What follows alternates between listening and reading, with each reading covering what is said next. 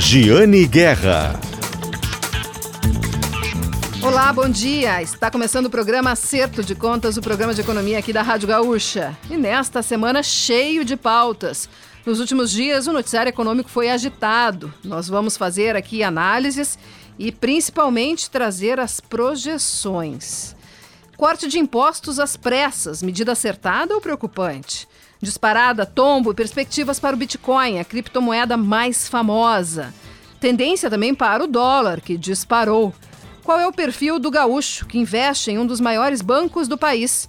Com o fim do fechamento, dos fechamentos da pandemia, como está o e-commerce no Rio Grande do Sul? Esses são os assuntos de hoje aqui do programa Acerto de Contas, o programa de economia da Rádio Gaúcha, que tem o patrocínio sempre de Shopping Total, patrocínio de Shopping Total. Acesse o site do Shopping Total e se conecte direto com as lojas pelo WhatsApp. Shopping Total que está com várias lojas novas que se instalaram no empreendimento. E tem também patrocínio de Cindy Lojas Porto Alegre, Sindicato dos Lojistas de Porto Alegre, a melhor solução para o teu negócio. Patrocínio também da Lebes, Lojas Lebes, tem super oferta para você. Venha e aproveite agora mesmo. Junho é mês de super ofertas na Lebes. Aproveite agora mesmo a rede de lojas gaúcha que superou 300 pontos de venda. E EcoSul Energia Solar. Pensou energia solar, referência de mercado, 1.300 clientes satisfeitos. Quer instalar um sistema de geração de energia solar na sua casa ou na sua empresa? Não tenha dúvidas e procure a Ecosul Energia Solar, empresa gaúcha. Vamos agora falar sobre o ICMS, o corte do ICMS. Foi anunciado na sexta-feira pelo governador Ranolfo Vieira Júnior. Então, esse corte, essa redução de ICMS para combustíveis, para energia elétrica, para telecomunicações, conforme a lei federal que tinha sido sancionada na semana anterior. E essa redução que entrou em vigor agora em julho já. Só que, por um lado, ela traz expectativa de queda nos gastos dos consumidores, que poderão redirecionar esse dinheiro para outros consumos, mas também preocupa em relação à questão das contas públicas. E por isso nós trazemos aqui duas análises, duas análises sobre esse assunto. Uma delas é a do especialista em finanças públicas, Darcy Carvalho dos Santos reduzir imposto é bom. Se imposto fosse bom, não era imposto. Não era uma coisa imposta. Mas a balança tem dois pratos. Eu não posso reduzir imposto sem olhar o lado da despesa. O Estado fez o regime de recuperação fiscal e com esse regime ele tem um planejamento. Ele não pode perder receita. Assim como não pode aumentar a despesa fora dos padrões estabelecidos, não pode estar tirando receita fora. É claro que, como aconteceu com a Lei Candir, aquela grande perda, a perda que se fala que ocorreu, na realidade ocorreu nos primeiros quatro anos. Depois a, as coisas se recuperaram e compensou. Agora, nada, se acontecer isso lá em 2031, quando nós começar a pagar integralmente a dívida, se nós chegarmos à conclusão que aconteceu isso, vão achar que foi uma medida muito boa. Mas não podemos estar dando tiro no escuro. Tá? Então, poderá ser uma medida boa, mas poderá ser o fim do regime de recuperação fiscal. Porque, eu, eu, que até 2030 não vai ter problema, o governo vai pagar, vai continuar pagando folha, tudo, porque a dívida sendo paga 11%, depois 22%, depois 33%, tudo bem. Agora, a partir de 2031, essa receita poderá fazer, deverá fazer falta, a menos que haja uma compensação, que se as coisas na economia se modifiquem, que as pessoas acabem transferindo o seu consumo para outras coisas, pode haver uma compensação. Mas, fora disso, não, não dá para dizer, para achar que foi uma medida. É que no, existe uma crença que esse negócio é só enxugar despesa só enxugar. Já foi feito muitas reformas. Tanto o governo Sartori, agora o governo Eduardo, mais ainda, fizeram muitas reformas. E essas reformas vão, ao longo do tempo, surtindo os efeitos. Mas isso não é imediato. Depois tem uma coisa, tem certas coisas incomprimíveis. A folha de pagamento, que é a maior despesa, 90% dela está com os outros poderes, educação, saúde e segurança, em que mais da metade é inativo. Então não, não tem como reduzir isso de uma hora para outra. só ao longo do, do tempo. Né? As pessoas não entendem isso. O serviço público não é como uma empresa. Uma empresa, a pessoa põe as pessoas para a rua e resolve. O serviço público não. Tem estabilidade, não tem redutibilidade de salário, não pode fazer. A lei é assim, né? Se está errada a lei, bom, mas é outra coisa. Então tem que mudar a lei. Tá? Acho que era isso, mais ou menos. Quer dizer. Por outro lado, varejo está bastante animado com a entrada desses recursos que deixarão de ser gastos com esses itens básicos que o consumidor em geral não consegue fugir, que são os combustíveis, luz e telefone, internet. E agora pode direcionar esses gastos para outros segmentos. É o que analisa o presidente do Sindicato dos Lojistas de Porto Alegre, Arcione Piva. O Sindicato de Porto Alegre recebe com muita alegria esta notícia de redução nas alíquotas do ICMS para combustível, energia elétrica e telecomunicações. É, isso, com certeza, disponibilizará mais recursos na mão do consumidor para que ele possa fazer novas aquisições no varejo, enfim, todos os no mercado. É, vai, vai gerar uma nova economia, um novo recurso, um recurso novo, na verdade, que estará disponível para que ele possa fazer é, uso dele de, da maneira que ele bem entender. Eu tenho certeza que uma parte desses, dessa redução no custo com energia, combustível e telecomunicações vai ser usada aí para abater dívidas já existentes, né? mas também uma grande parte desse dinheiro voltará para a economia através de novas aquisições, novos, novos consumos.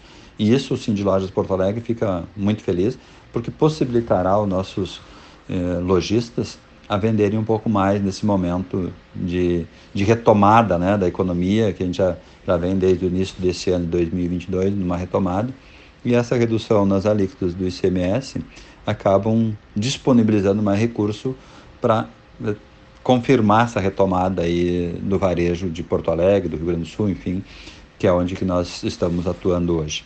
Então, muito felizes com essa notícia, muito felizes com essa confirmação da redução e esperamos que o consumidor possa fazer é, um bom proveito desse novo recurso, né, essa nova disponibilidade, e também os lojistas possam aproveitar esse recurso disponível na mão do consumidor e fazerem bons negócios. É isso que nós desejamos é, e espero que todos aproveitem muito. Obrigado. Se o ICMS caiu, o dólar subiu. A moeda norte-americana disparou na última sexta-feira.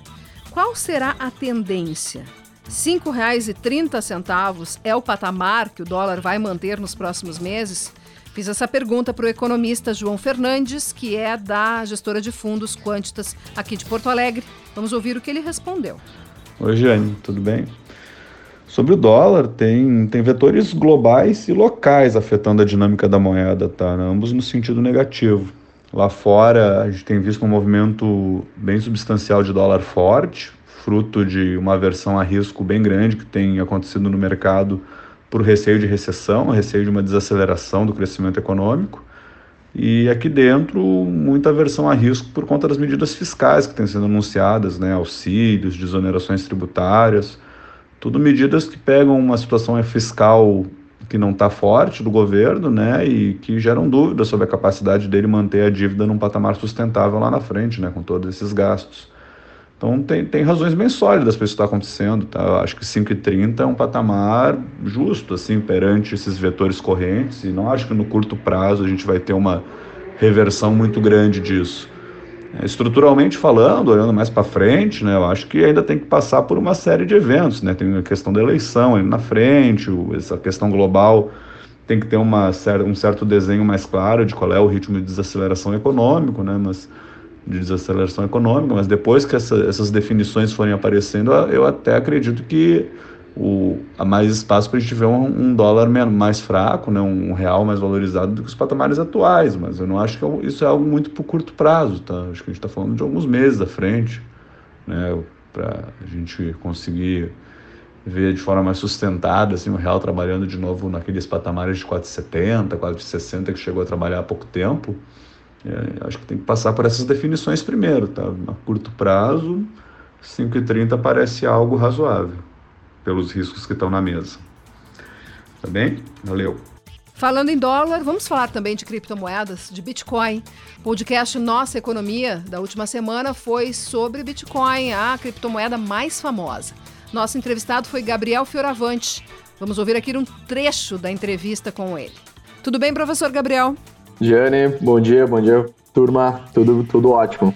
Nós vamos fazer perguntas bem básicas, começando bem, bem do início, sobre criptomoedas, sobre Bitcoin, professor. Depois nós vamos falar sobre as oscilações, falar de perspectiva para esse mercado. Mas primeiro, me conta por que, que Bitcoin gera amor e ódio. Eu acho que essa é, é uma das, uma das melhores aí que a gente gosta de responder no dia a dia. Mas uh, um, um criptativo como o Bitcoin, né, que foi o brinco, foi o primeiro a dar certo aí depois de muitos anos de, de trabalho, uh, ele acaba trazendo um, um, muito amor para quem é mais disruptivo, né? A gente brinca muito aí no mercado que tem muito uma galera mais anarquista, né, que gosta aí da, dessa falta de é, diminuição do governo em cima de uma moeda, né, principalmente, mas na contraparte também entra o, o ódio ali contra o Bitcoin, justamente porque pela falta de regulamentação, né? Então a gente está vendo aí no Brasil alguns avanços quanto a isso, mas é, a gente diz muito, né? Não tem, não tem para quem chorar, né? Não tem uma regulamentação, não tem um dono de fato, né? Então a gente acaba ficando um pouquinho aquém, né? Quem está começando agora tem que estudar bastante antes de investir. Pois é, porque eu percebo isso, em especial assim nas minhas redes sociais, professor. Porque quando falo de aplicações em geral, e aí vem uma onda, né, de, de, de, de comentários, a volta e meia vem uma onda como se é, como, como se estivessem forçando a falar sobre o assunto de uma forma positiva e com pers perspectivas positivas, para que isso, fa falar desta forma, gere uma valorização. É, enfim, eu vejo isso não só em Bitcoin e criptomoeda, mas eu vejo em outros, outras questões econômicas, né? Essa, essa intensidade de um lado, de um lado e, e ela preocupa um pouco. E sabe, professor, que a percepção que eu tenho é que ela pode até uh, prejudicar a imagem do que é a criptomoeda e do que as criptomoedas podem significar para o futuro financeiro do mundo. Sim, com certeza. É, é, a gente viu, né, até ano passado, para quem acompanhou um pouco das, das notícias aí do Elon Musk, né, assim, uma questão de tentativas, pode, pode se chamar de manipulação ou não, né, então uh, acabam saindo noticiários bem uh, aquém, assim, porque ou, ou é 8 ou 80, ou é, a gente vê noticiário quando tá em queda, né, ou a gente brinca, né, o Bitcoin já morreu 200 vezes já, aí quando tá caindo a galera acaba forçando um pouco na questão da queda, né? Diz que o Bitcoin morreu. E aí, quando está subindo, todo mundo quer trazer assim o papel né, dessa disrupção toda que tem a tecnologia por trás. Uh, mas assim, o importante é, é a consciência da galera né, no mercado financeiro saber que tem uma tecnologia muito disruptiva, pode nos ajudar muito, né? Mas não quer dizer que a gente não vá ter que regular, que a gente vai ter que ficar um pouco em cima né, justamente para não ter manipulação, não ter as questões aí uh, de tentativas de fraude, né, no mercado, como pirâmides financeiras, né, mas aí tudo vai da, da educação que a gente tem que trazer aí para a população, né. Sim. Mas é, são, é, é uma tecnologia com conceitos ainda muito recentes, né, então a gente tem que estudar bastante antes de, de ler. Eu sempre brinco com os alunos que, assim, quanto quanto no, na cripto menos é mais. Então, às vezes eu fico mais afastado, eu saio um pouco das notícias para não não gerar muita neblina na cabeça. Né? Ah, é. Bom. Mas então tá, então vamos começar, vamos voltar para o início, tá? Vamos voltar para o início, assim, que é a proposta da gente explicar um pouquinho mais, né? Ser mais uh, educativo, pedagógico aqui no podcast Nossa Economia hoje. O que é criptomoeda? O que é Bitcoin? Vamos lá, tentar trazer da maneira mais uh, simples possível para a galera, porque assim, uh, a gente fala, eu vou falar muito do Bitcoin, até já deixando bem claro para todo mundo, que eu acho que é o, né, o que todo mundo ouve falar aí no dia a dia, né? Não, é porque Bitcoin é uma criptomoeda, né, professor? Bitcoin é uma criptomoeda e foi a primeira é, criptomoeda a realmente dar certo, né? O pessoal uh, que, para quem estuda um pouco mais de história da criptografia, a gente tentou isso lá nos anos 80, né? Mas não deu muito certo uh, por regulamentações e tudo mais e por falta de tecnologia. E aí em 2008 é, o Bitcoin surge num, num fórum de, de, discussão voltados a, a desenvolvedores, né?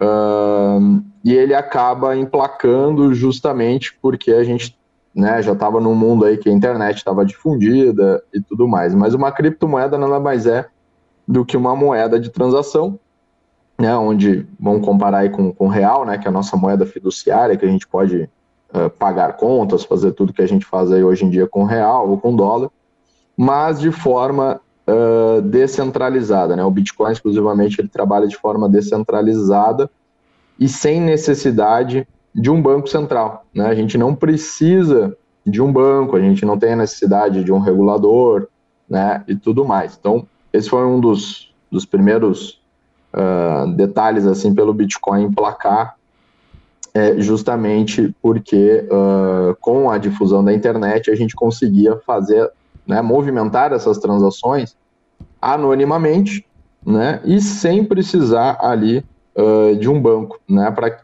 hoje em dia a gente tem o Pix, né? Até fica mais, fica até mais fácil da gente comparar, né? Mas o, o Pix, o, o, papel do banco, né? Hoje em dia para a sociedade é justamente garantir que seu dinheiro está saindo de uma conta e indo para a conta daquela pessoa que você está fazendo a transferência, está pagando aquele, aquela conta, né? Aquele boleto e tudo mais.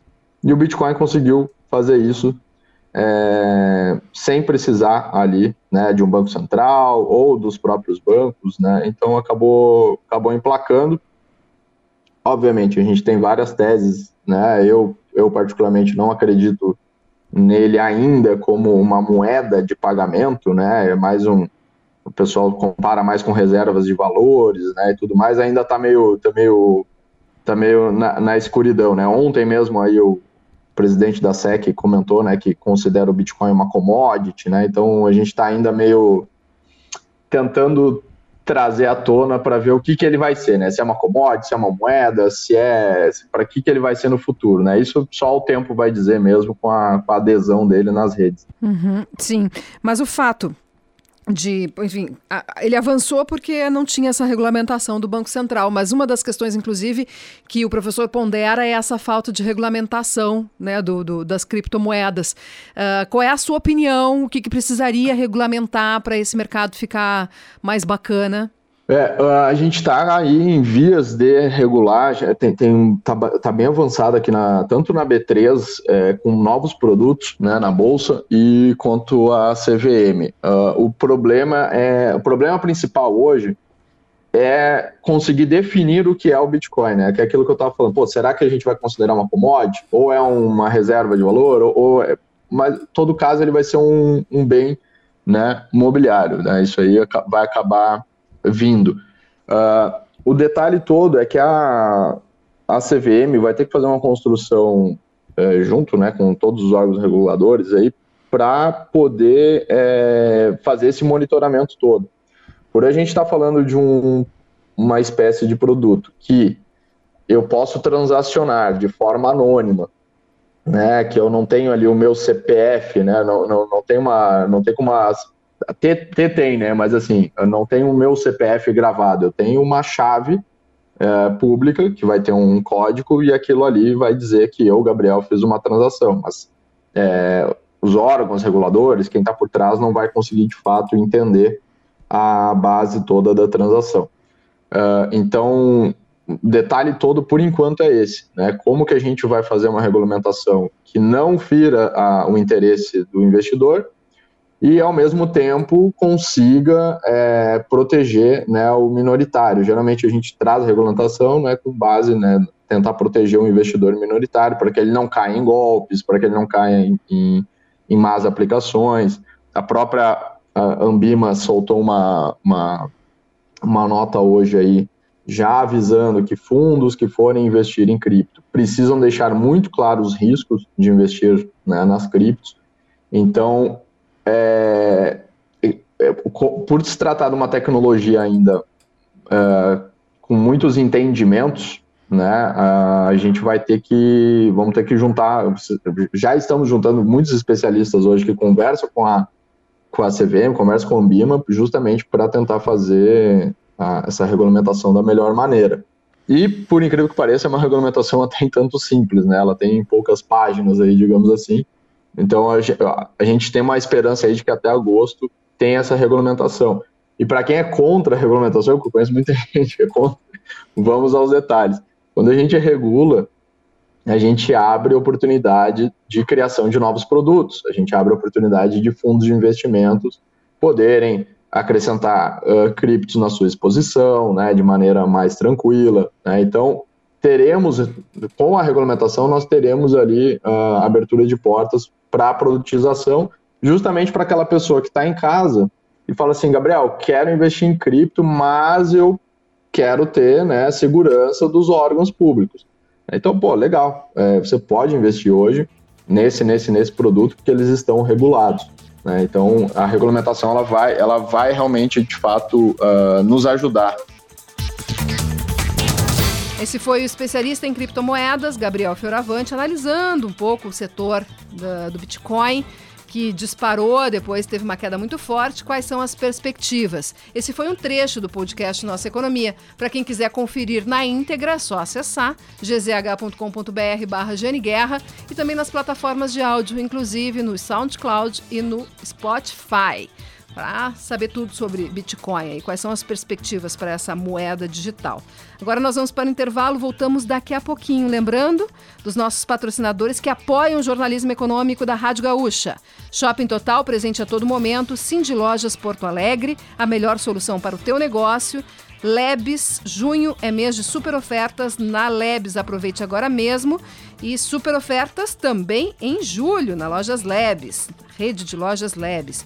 E EcoSul Energia Solar, pensou energia solar, referência de mercado, 1.300 clientes satisfeitos. Nós voltamos daqui a pouquinho.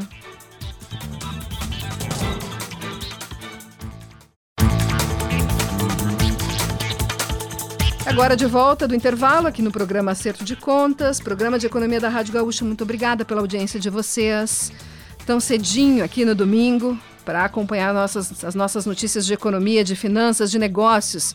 Muito obrigada mesmo de coração por essa audiência. Obrigada também aos nossos patrocinadores: Shopping Total, Cindy Lojas Porto Alegre, Lojas Labs e Ecosul Energia Solar.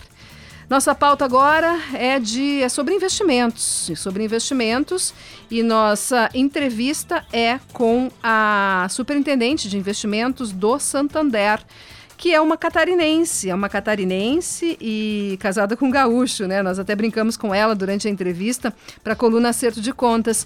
É a superintendente executiva de investimentos do Santander, Luciane Effin, que fala sobre o perfil do gaúcho investidor do Santander. Superintendente, tudo bem? Tudo ótimo e com você? Tudo bem, ai, gostei desse tudo ótimo aí. a superintendente a que é catarinense, tem... né? Catarinense, vizinha aí de vocês, com muito orgulho. Então já conhece bem o nosso perfil e vai saber, uh, vai entender, vai compreender as minhas perguntas, porque nós queremos saber, eu quero saber é qual é o perfil dos investidores, dos investidores aqui do Rio Grande do Sul, dentro do portfólio de vocês de clientes de investimento, porque a gente teve algumas mudanças aí nos indicadores, né, que, que, que norteiam aí os investimentos, as aplicações financeiras, aumento de juro com bastante intensidade aí nos últimos 12 meses, e isso aí muda bastante o cenário de investimentos no país. Né? Ao mesmo tempo, nós temos aí vários desafios para 2022, 2023, inflação, uh, câmbio, mudanças no cenário global, e, enfim. Mas eu queria saber, uh, superintendente, qual é, onde é que o gaúcho investe mais? Que tipo de aplicação o, o gaúcho investe mais no Santander? Então vamos lá, já vou contar aqui todos os detalhes de como investem os gaúchos. Mas, de fato, a gente teve mudanças no cenário significativas. Né? É, essa Selic agora que volta a dois dígitos faz não só os gaúchos, mas todos os brasileiros mudarem um pouco é, o perfil dos seus investimentos. E com essa taxa de juros, é, a renda fixa acaba aqui voltando é, para as paradas de sucesso, digamos assim, né? É, hoje, no Brasil como um todo, ela representa 39% é, do total da carteira né, dos clientes investidores. E no Rio Grande do Sul, ela é um pouquinho acima dessa média, tá? Então, hoje os gaúchos, investem um pouco mais em renda fixa, é, que representa 42% dos, dos investimentos. Um pouquinho mais do que a média nacional. Um pouco mais do que a média nacional, né? Historicamente, é, o gaúcho tem sim um perfil de, de investimento é, mais moderado e por isso é, que a renda fixa sempre teve, na verdade, um protagonismo é, aí no Rio Grande do Sul. E agora, né, com esses dois dígitos na taxa de juros, isso fica ainda mais evidente né, e contribui aqui para o aumento é, da, da, modalidade ou dos investimentos em renda fixa. O cenário é, é desafiador para investimentos esse ano, né? É um ano de, de, de volatilidade, é, mas, é, e aí por isso que deixa o, o a renda fixa é, mais atraente, porque é uma aposta de menor risco, né? Pois é, superintendente, é, então... porque até uh, vou querer entrar num detalhamento maior aí do perfil do nosso investidor uhum. aqui do Estado, mas pegando esse gancho do que a senhora está explicando do, do, do, cenário, né? Porque nós temos uhum. elevação da taxa de juros Selic aqui no Brasil, né? Isso tem impacto direto aí, porque a renda fixa é, é muito vinculada à Selic. Mas a gente também tem uma inflação alta, né? Então, aí tu tem que analisar se uh, vale ter o, o, o 1% ao mês, né? Realmente é uma coisa atrativa o suficiente? Né, uhum. que o que a renda fixa tem voltou a trazer o 1% ao mês, né? Uh, como é que como é que o, o, como é que vocês têm equilibrado isso, né? Ao mesmo tempo dar uma rentabilidade interessante na renda fixa, mas que seja suficiente para cobrir o que a inflação acaba corroendo. Exatamente, esse é o bom ponto que você traz, assim, porque às vezes é, a taxa de dois dígitos parece super atraente, mas você tem que olhar não a taxa nominal, mas a taxa real, né? Que é pegar a taxa cheia e descontar a inflação. Né? Então, num ano em que a gente prevê, aqui no caso do Santander, é, um fechamento de ano com uma taxa Selic de 3,5, mais uma inflação de 9,5, na verdade, o poder de compra é afetado com essa inflação mais alta. Né? A inflação é essa que pode ter já atingido o seu pico, mas a gente não tem certeza de quando que essa inflação se reduz efetivamente. E aí, nesse ponto, dado este cenário, é, o que o Santander sempre recomenda é que o investidor procure diversificar os seus investimentos. Né? Então, sim, aproveitar esse momento de, de taxa de juros mais alto e investir aqui numa, é, em papéis é, pré-fixados, é, em papéis que olhem também e que sejam indexados à inflação para poder manter esse poder de compra. É, e aí, atrelado à inflação, acompanha esse movimento, a inflação vai ceder mais rápido ou mais devagar. É, e aí, obviamente, para quem tem um apetite um pouco mais a risco e, e, e segura bem a onda de ter mais volatilidade, de ver a carteira balançando, né? É, é, aí tem a questão da diversificação ainda em fundos multimercado, em fundos de ações, em ações propriamente ditos. É, mas o que a gente vê de fato hoje é uma, uma demanda maior pelos produtos de renda fixa. É, e aí, leia-se, né? CDB, letras, título público, é, que são os exemplos dessa categoria. Ah, pois então, uh, em relação a, Porque a renda fixa nós temos vários tipos, né? Como a senhora está citando aí. Uhum. Uh, dentro desses tipos que entram dentro de renda fixa, uh, quais são os que atraem mais os gaúchos? Então, hoje o que tem atraído mais são os, os, os títulos de renda fixa do que a gente chama de mercado privado, né? Os emitidos por bancos. Então, CDBs, letras aqui LCI e LCA, que são isentas de, de imposto de renda. É, Esses o fato são... de ser isento de imposto de renda já dá um fôlego aí para conseguir manter uma rentabilidade já. acima da inflação, né? Exatamente, tem esse, esse benefício. Então, esses papéis são os mais procurados. Mas tem outros papéis é, é, que são mais estruturados, é, que passam a ganhar muita relevância. E aqui um exemplo que eu trago é, os papéis de, de, de, renda fixa emitidos por empresa. Então, esses que eu falei, CDB e letras, são emitidos por banco. Então, o investidor corre o risco do banco. E banco, normalmente, os grandes bancos, né, têm tem rates melhores, pagam uma remuneração atrelada a esse risco. Para o investidor que quer ficar na renda fixa, mas que topa um pouquinho mais de risco, existe a opção de se comprar renda fixa, papéis de renda fixa emitidos por empresas. Então, uma debenture, é, um CRA, um CRI, que é o, os papéis que a empresa usa para ir captar dinheiro no mercado. Né? Uma empresa pode captar dinheiro pegando empréstimo no banco ou emitindo esses papéis que o investidor compra. É, e esses papéis também têm crescido muito uh, a, a, demanda é, por conta de serem papéis de renda fixa, mas que trazem um retorno um pouco maior porque ele é emitido por empresas. Tá? E esses papéis o investidor pode ou comprar diretamente uma debenture ou um CRA, que é linkado ao agronegócio, ou um CRI, que é linkado ao imobiliário, ou através de fundos de investimento. E aí tem um gestor lá dentro do fundo que faz o papel de selecionar é, as melhores oportunidades é, para os investidores cotistas desses fundos. Então a gente e viu uma E que precisa ser remunerado por isso, né? E até por isso temos as taxas de administração. Como, como, como estão as taxas? Em quanto estão as taxas de administração do Santander, mais ou menos? Então, aí aqui a taxa, a gente tem de, de, de, de 0,3 até taxa de, de 2%. E como que é precificado esse range? É, qual é o, o, o aporte que esse gestor faz né, no mandato que ele tem para fazer a gestão do fundo. Então, se é um fundo de renda fixa, que simplesmente é, é, faz aqui um acompanhamento do que é a Selic, a taxa de administração é muito mais baixa. Se é um fundo de de renda fixa que investe é, em papéis de crédito privado, que escolhe quais são as melhores empresas para se comprar o papel, tem uma taxa de administração um pouco maior, mas, consequentemente, o compromisso de entregar uma rentabilidade muito maior. Né? Então, aqui tem um intervalo grande de variação de taxa de administração dos fundos, que ele é relacionado é, à complexidade é, do fundo uh, do, do, e do papel do gestor nesse sentido. E, bom, falando um pouquinho sobre uh, ações, né? Vocês também, uhum. vocês têm, por meio dos fundos, né? Acredito que deve ter fundo com, com participação de ações. Nós Temos. estamos agora com o Ibovespa, né? Tá, tá ali rondando ali os 100 mil pontos, às vezes ficando abaixo uhum. dos 100 mil pontos.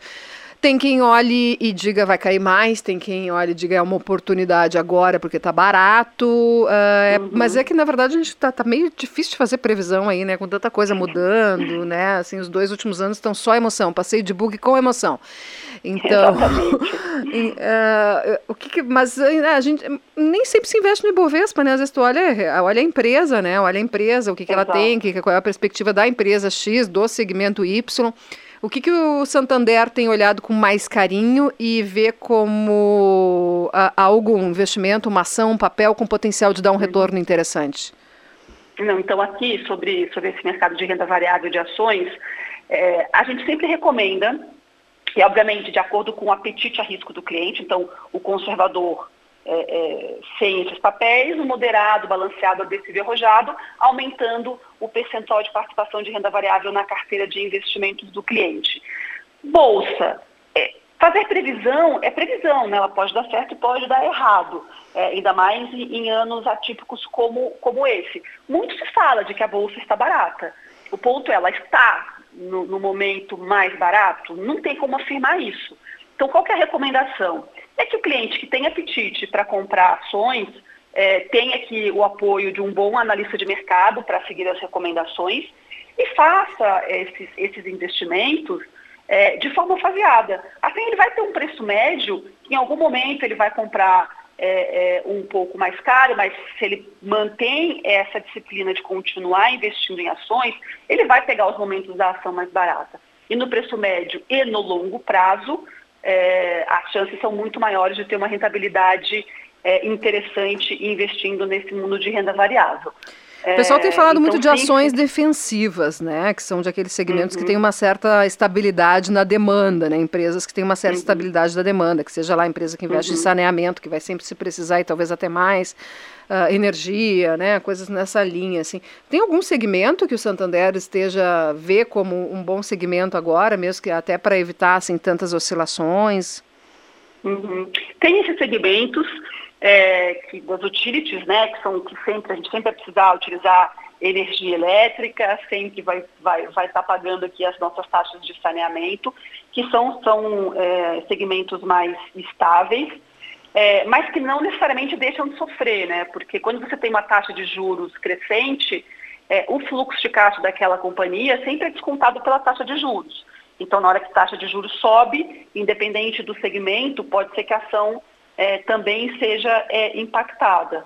É, então, o nosso, a nossa recomendação aqui é sempre ter uma diversificação de investimentos também é, no mundo de renda variáveis. E aí o Santander tem várias carteiras é, recomendadas, que é a carteira de dividendos, focada em empresas boas pagadoras de dividendo, carteiras de small caps, focada em empresas menores, com potencial grande de crescimento. Quais são é, as empresas que entram na, nessa carteira de vocês de, de dividendos? Então, aqui, Jane, eu não eu não tô com, a, com as carteiras abertas aqui, mas depois eu, eu, eu te passo, tá? Uhum. Cada uma delas e quais são as empresas que tá constam de cada uma dessas, dessas desses temas recomendados. Uhum. É, porque é interessante, né? Ainda mais dividendo para quem quer garantir sim, uma sim. renda periódica. Esse é. é. eu acho até que o brasileiro deveria se informar mais sobre esse tipo de investimento, acho bem ah, interessante, né? Dentro dúvida, dessa, dessa proposta de diversificação. É, falando assim, bem, bem para os leigos, né? Dividendo, que, é, é. Que, é, que são aquelas empresas que têm um lucro e têm uma tradição de dividir parte desse lucro Exato, entre os acionistas, exatamente. né? Isso acontece periodicamente.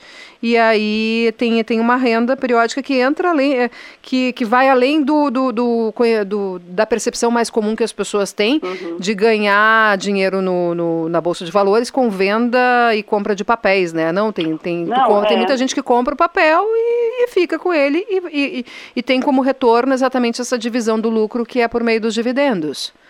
Exatamente. O investimento no longo prazo, você sempre vai ter a sua participação naquela empresa, mas, periodicamente, recebe os dividendos é, da, daquele papel. Né? Então, num, num, olhar de longo prazo, é, também é uma boa opção de diversificar os investimentos, procurando essas empresas boas pagadoras de dividendos.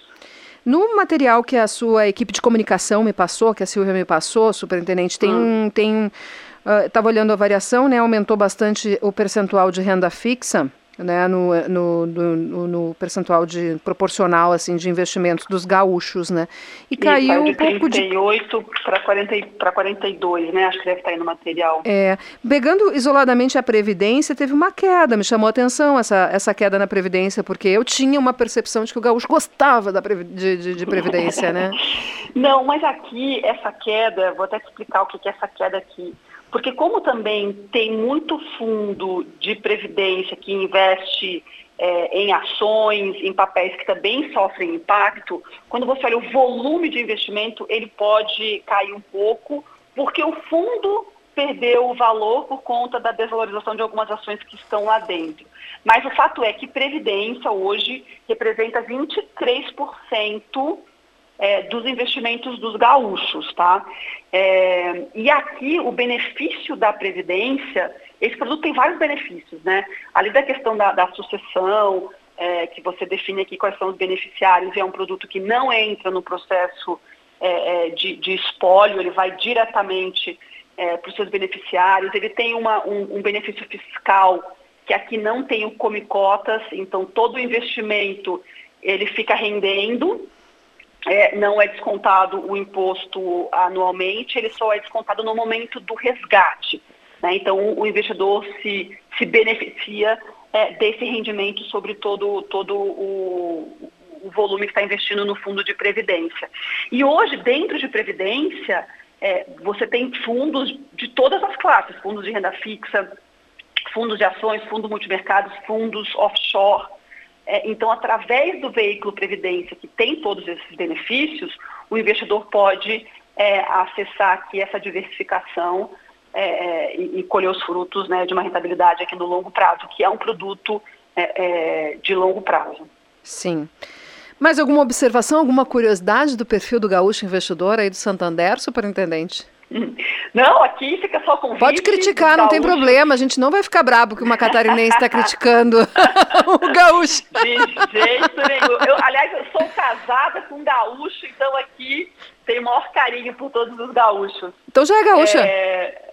Não sou gaúcha, sou catarinense. casada com gaúcho. Mas aprendi a tomar chimarrão, viu? É tudo do sul, tudo do sul. Ah, não, mas chimarrão é bom, né? Chimarrão é bom. Bom, bom, bom. É, mas a dica fica aqui para. Acho que o ativo mais valioso hoje é conhecimento. Quando a gente conhece onde estamos investindo o nosso dinheiro, é, a gente não tem surpresa uh, no futuro. Né? Então, o conhecimento rende é, é, os melhores juros, digamos assim. Né? Então, acho que o investimento em conhecimento é fundamental, ainda mais num mundo que, que avança, que cada vez traz mais opções né, de produtos. É, acho que conhecimento aqui é fundamental para que o brasileiro consiga investir bem, bem o seu dinheiro é, e sabendo o que está fazendo. Então, acho que é isso e contem super com o Santander é, para ajudar aqui a fazer os seus investimentos prosperarem e renderem os melhores juros. Tá certo. Obrigada, então, pela entrevista, superintendente executiva de investimentos do Santander Brasil. Obrigado pela entrevista. E quem sabe a gente se encontra aí no verão nas praias catarinenses, hein? Opa, vamos lá. lá em Floripa. A gente se encontra nas praias de Floripa, que eu sei que vocês vão muito para lá. Ah, vamos. Eu, inclusive. um abraço. Fechado. Forte abraço a vocês, gaúchos queridos. Tchau, tchau. Esse foi um trecho da entrevista da coluna com a superintendente do Santander, superintendente para a área de investimentos. Para quem quiser conferir na íntegra, tá lá no SoundCloud, também ao longo da semana na coluna gzh.com.br barra Giane Guerra. Agora a pauta é com o Daniel Jussani, nosso parceiro, produtor e repórter aqui do programa Acerto de Contas, que vai falar sobre o e-commerce aqui no Rio Grande do Sul. Com o fim dos fechamentos do comércio na pandemia, como ficou a compra online? E o Daniel Jussani teve acesso a uma pesquisa sobre isso. Bom dia, Jane. Bom dia a todos os ouvintes. Hoje nós vamos falar sobre o e-commerce no Rio Grande do Sul. Com o fim das restrições da pandemia neste ano, como é que será que ficou o e-commerce aqui no estado? Aqui aponta uma pesquisa da Neotrust, uma empresa de inteligência que monitora todo o e-commerce, vendas pela internet do Brasil e conta com uma grande base de dados reais e transacionais do mercado digital do país. E os dados, Gianni, indicam que no primeiro trimestre do ano houve uma, um crescimento tanto de faturamento como de pedidos feitos pela internet no e-commerce aqui no Rio Grande do Sul. Em 2022, no primeiro trimestre, o faturamento de compras no e-commerce foi de 2 bilhões e 6 milhões de reais. No ano passado, em 2021, tinha sido de 1 bilhão e 740 milhões de reais. É um crescimento de 18% em relação ao primeiro trimestre do ano passado. E também aumentou o número de pedidos, viu? Porque o faturamento ele pode crescer por outros fatores, né, Jane? Inclusive com o crescimento, do, o aumento do valor dos produtos, com a inflação, enfim, né? A gente está aqui considerando um aumento bruto de faturamento de 18%. Agora, também aumentou o número de pedidos, subiu 19,5% em relação ao primeiro trimestre do ano passado. Dá para abrir essa pesquisa, tá? Em meses. Janeiro vai vai muito bem, fevereiro vai muito bem, mas março a gente tem uma desaceleração, tá? Só para eu vou ilustrar aqui para vocês em números. Em janeiro, o faturamento do primeiro trimestre foi 33% maior do que do primeiro trimestre do ano passado. Em fevereiro foi 22% maior, caiu 10 pontos percentuais, 11 pontos percentuais, mas ainda é um crescimento bem elevado.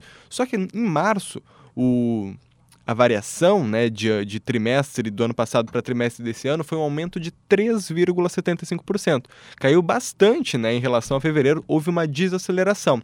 E eu quis entender um pouquinho melhor o que é essa desaceleração e se ela deve se manter para o segundo trimestre, né, em abril, em maio, em junho. E quem falou sobre isso comigo foi a Paulina Dias, ela é diretora de inteligência da New Trust e, enfim, eu perguntei para ela sobre essa desaceleração. Vamos ouvir uma análise dela, né, sobre a pesquisa em si e ela também fala sobre essa desaceleração. É, o que eu tenho para colocar assim, né? O primeiro TRI cresceu, mas quem, quem foram os responsáveis pelo crescimento? Janeiro e fevereiro. Março cresceu muito menos. A gente compara, né? E agora eu estou falando um pouco do e-commerce geral, olhando até junho, a gente percebe que teve uma desaceleração do crescimento. Então, é o que deve acontecer também com a região sul. De fato, o, o público está. Ele continua no e-commerce, mas a gente entende que não vai continuar crescendo nessa taxa, tá? Que está crescendo. O e-commerce vai começar a crescer organicamente, o crescimento parecido com o que era antes da pandemia, mas a gente entende que ele não volta a ser o patamar antes da pandemia, ele vai continuar desse patamar acima. Um mês vai cair um pouquinho, outro mês vai crescer, mas a gente tem visto uma desaceleração, porque o que, que os, né, as lojas físicas também estão fazendo? Elas estão fazendo um movimento de trazer o consumidor para a loja. Por quê? Porque quando você. Ah, mas não importa, o cara vende no site ou ele vende na loja, tanto faz.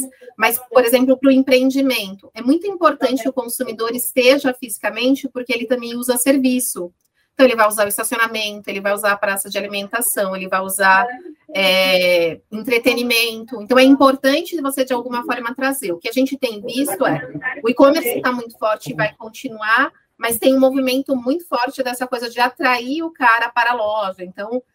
E esse resultado de março já mostra isso também, né? Eu até queria é, falar contigo março... sobre isso, porque cai bastante, né? Aqui no Rio Grande do Sul específico, estava em 22% na variação em fevereiro, né, ano a ano, e aí em março foi para 3%, uma desaceleração. 3%. O e-commerce é. geral em receita, em, em março, em, em janeiro foi 21%, em fevereiro foi 13% de crescimento, em março foi 5%. Você fala, nossa, cresceu. Aí quando a gente olhou abril, caiu. Então ah, tá desacelerando, é, a receita, né, o número de pedidos caiu, mas ainda não ficou negativo. Então tá, tá. desacelerando porque também tem uma questão toda da, da economia, né? Tu comentava do, da, das empresas estarem tentando atrair né, o consumidor para a loja física, mas ao mesmo tempo elas, elas continuam dando bastante atenção para o digital, ou tu acha que agora é um movimento de deixar Não. o digital um pouco de lado e focar no, no, na loja física? Elas continuam dando muita atenção. Tanto essa coisa de quem está tá fazendo muito esse movimento são os donos dos empreendimentos, né? o, do, o dono do centro comercial, do shopping center, enfim. As empresas elas continuam fazendo porque elas perceberam que é muito importante. E uma coisa que a gente tem percebido, e aí a, o sul e o sudeste são regiões que já estavam bem bem saturadas, digamos assim, até em termos né, de, de, uhum. de, consumidores. Mas a gente tem percebido uma preocupação logística, né? Então a gente tem percebido uma redução do frete e uma um aumento, né, um percentual de frete grátis. Então, isso é uma, né, uma, uma forma da empresa falar, puxa, eu estou focando no e-commerce, estou trazendo, estou dando condições para que você compre, tá, para que seja atrativo comprar aqui. Porque se não fosse o interesse das empresas do cara, ah, o cara tem que ir para a loja, ela não daria frete grátis, né? Então, tem aumentado, no sul, a gente percebe também um aumento de frete grátis, né? De, o sul de Hoje, o frete, percentual de frete grátis para o sul desse ano foi de 64,4%. Então, 64% dos pedidos tiveram frete grátis. No ano passado, nesse mesmo período, foi 60%. Então, você percebe isso e uma redução do valor do frete médio. Então, isso é uma resposta, pensando no que você me perguntou, ó, que, que as empresas estão realmente querendo que o consumidor continue comprando.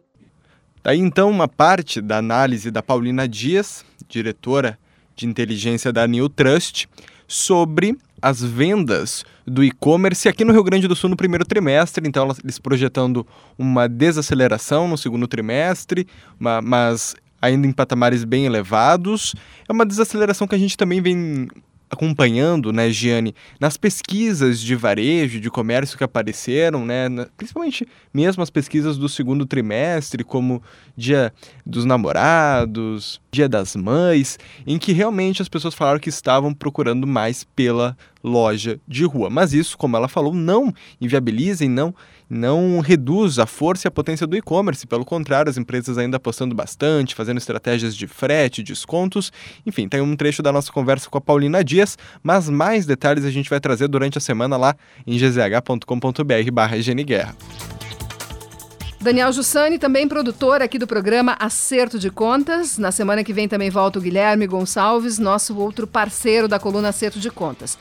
A edição de áudio é sempre do Douglas Weber. Na técnica, nesta semana, que no programa Acerto de Contas, tivemos Rafael Manito e Ronaldo Fagundes. Patrocínios, patrocinadores do programa Acerto de Contas. Shopping Total presente a todo momento. Cindy Lojas Porto Alegre, a melhor solução para o teu negócio. Na Lebes tem super ofertas para você. Venha e aproveite agora mesmo. E pensou energia solar, referência de mercado, 1.300 clientes satisfeitos. Quer instalar um sistema de geração de energia solar na sua casa ou na sua empresa? Busque a EcoSul Energia Solar, empresa gaúcha, parceira, tempo já aqui do programa Acerto de Contas.